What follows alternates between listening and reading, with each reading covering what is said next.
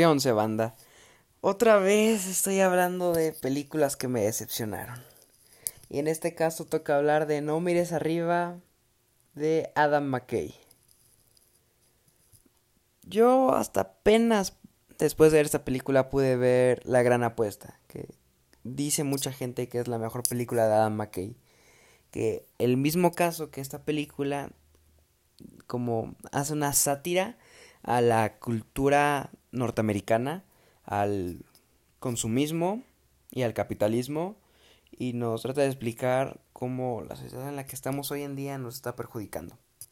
La diferencia con Big Short es que esa es una buena película. Y No mires arriba es una mala película con un mensaje muy obvio. Yo soy de la creencia en que tener una buena película es lo principal que vas a hacer, ¿no? Algo que no me gusta de Netflix que, por ejemplo, luego meten ciertos diálogos en sus películas para que personitas random le tomen screenshot y lo publiquen en Twitter como de ¿por qué somos así, no? Ya, ¿no? Como escenas que están ahí solo para hacernos reflexionar de la huevo, ¿sabes? Como de mira mi diálogo cabrón para que pienses sobre tu vida hoy en día. Entonces, si estás más enfocado en hacer un mensaje que en contar una historia, empezamos muy mal. Puedes tener una grandiosa historia que al mismo tiempo te deja un mensaje bonito.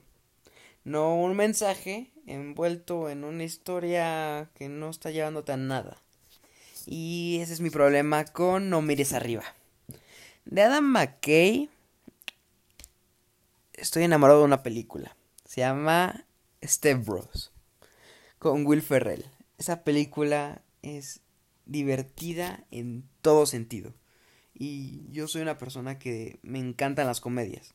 Yo pienso, pues bueno, para hacer llorar tienes que meter un muy buen drama, no sé, tienes que escribir. Y siento que el hacer llorar en el cine puede a veces ser igual de difícil que hacer reír. Y viceversa.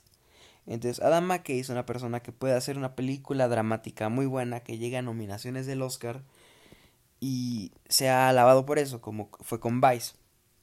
Pero para mí, su era de oro fue cuando podía hacer una película tranquila y simplemente hacerme reír en la tarde y así yo disfrutaba la película.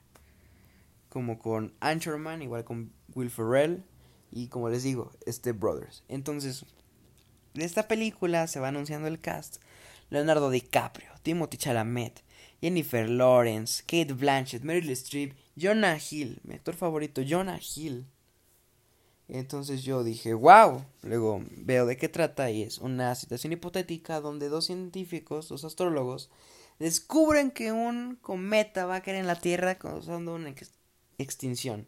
Tienen que hablar con el gobierno, con los medios y ver qué va a pasar. Y luego veo comedia sátira. Les digo, estoy emocionado. Porque Adama que hace cosas dramáticas y podría darnos un drama muy cabrón de el mundo se va a acabar, ¿qué estamos haciendo? Una comedia de chinga su madre, nos quedan 10 días de vida, pues chinga su madre. Y la película es ambos y ninguno. Entonces ahí, ahí está mi problema. Siento que la película no sabía qué quería hacer. Porque tenemos los dos personajes principales, Leonardo DiCaprio y Jennifer Lawrence, que son muy serios, son muy dramáticos. Se toman muy en serio. Y saben el tipo de película que están haciendo. Es una película que nos quiere dejar en claro que el mundo se podría acabar mañana. Tómatelo en serio, cabrón. El mundo se podría acabar mañana. ¿Y qué hiciste con tu vida?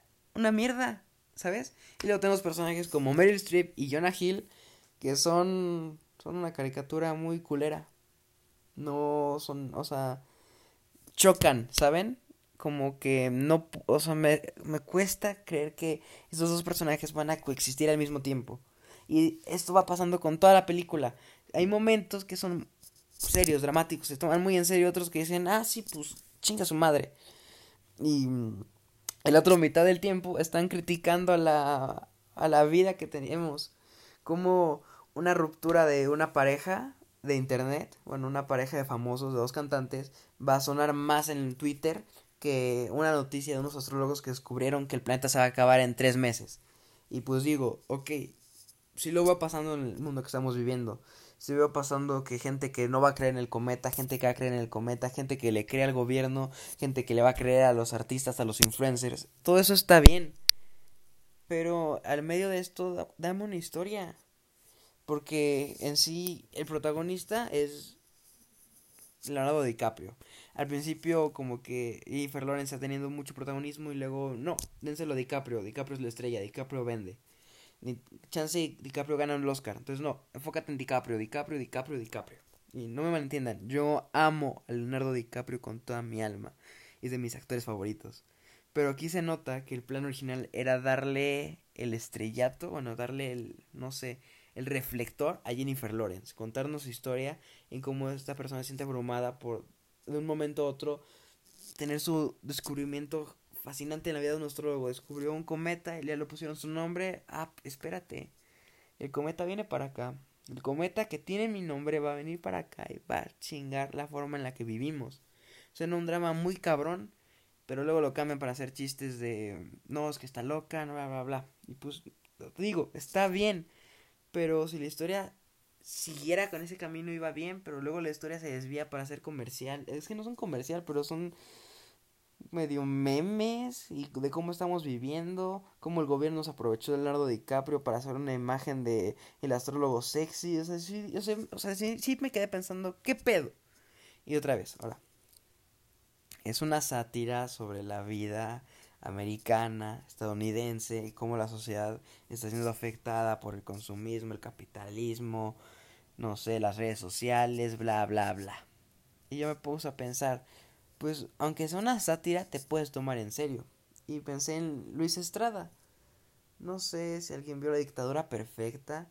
Es totalmente una comedia, pero critica bastante bien a las televisoras mexicanas y cómo el mexicano promedio se ve totalmente influenciado por lo que va a decir tal televisora y va a creer por lo que dijeron de tal presidente, de tal alcalde, ¿saben?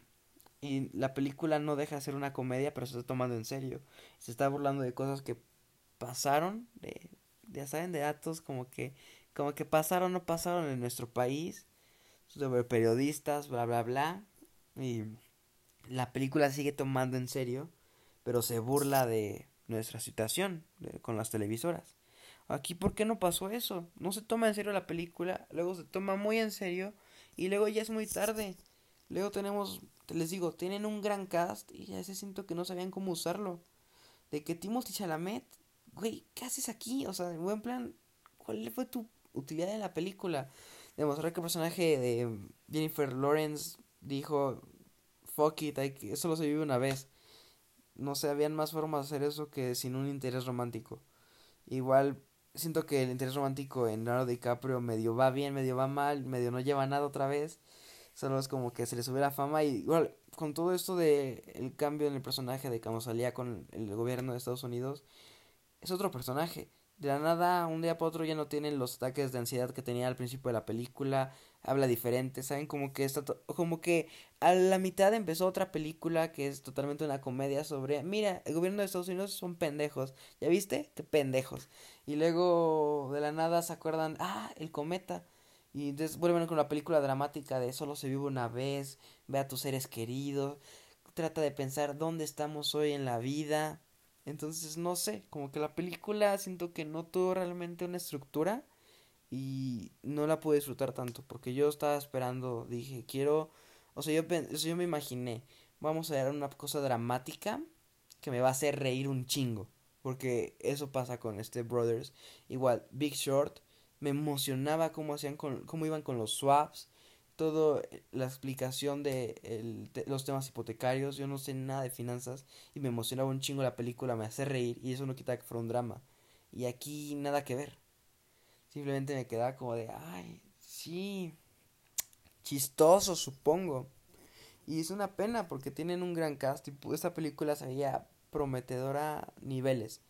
Pero simplemente a mí no me gustó mucho, no me hizo, no voy a mentir, sí me hizo reír, pero no de la forma en la que yo esperaba. Y Chancy sí todo está criticada totalmente en lo que yo quería ver y lo que no tuve en esta película.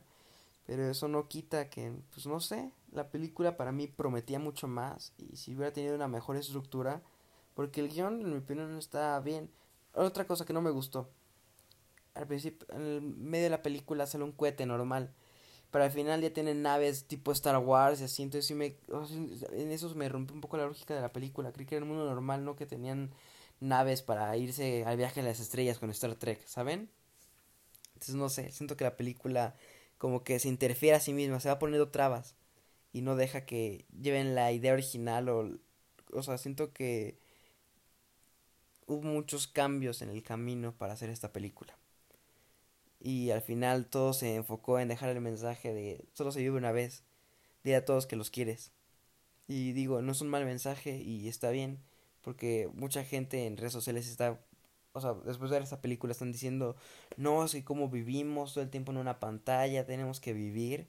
Y digo, al mínimo la película cumplió su cometido de dejar ese mensaje. digo, ya está bien, lograron algo. Pero no sé, siento que con una mejor historia pudieron haber llevado el mismo mensaje y dejar un impacto mayor y darnos una muy buena historia ficticia de lo que podría ser estos posibles hechos, ¿saben? La película la como No mires arriba, basado en posibles hechos. Tienen una muy buena premisa y simplemente siento que no llegó a más. La película se cae, se pierde y se pierde, o sea, se pierde en el camino con ella misma. Y sí, otra película que me decepcionó. Pero pues, ¿qué les puedo decir? He, he visto que a mucha gente le gustó y pues, qué bien. Disfrutaron la película que yo quería disfrutar y no pude. Entonces, pues, ¿qué más digo? Bueno, ya saben, yo soy Emiliano Moreno, me pueden encontrar en Twitter como emi-mo- y en Instagram como emi.mo- Compartan este programa y esperen muchos más.